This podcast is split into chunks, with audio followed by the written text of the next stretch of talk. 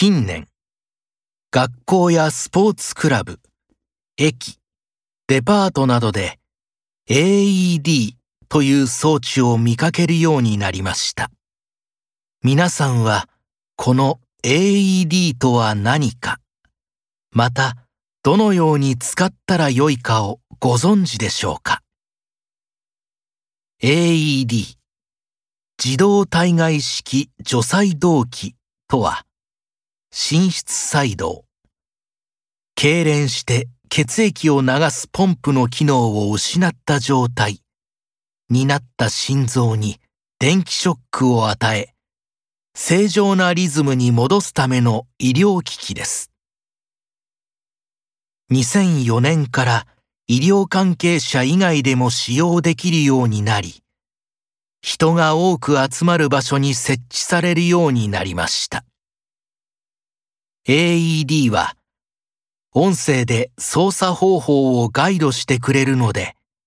専門的な知識のない人でも簡単に使用することができます。また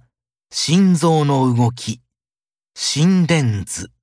を測定分析し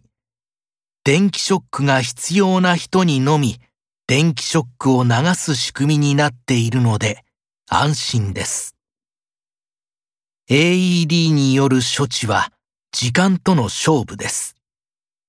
心室細動に対しては1秒でも早く電気ショックを行う必要があります。成功の可能性は1分ごとに10%近く低下すると言われています。日本では救急車が到着するまでに平均約7分かかります。つまり、成功率は30%程度に下がってしまうわけです。ですから、救急車が到着する前に少しでも早く患者の近くにいる人が AED を使用して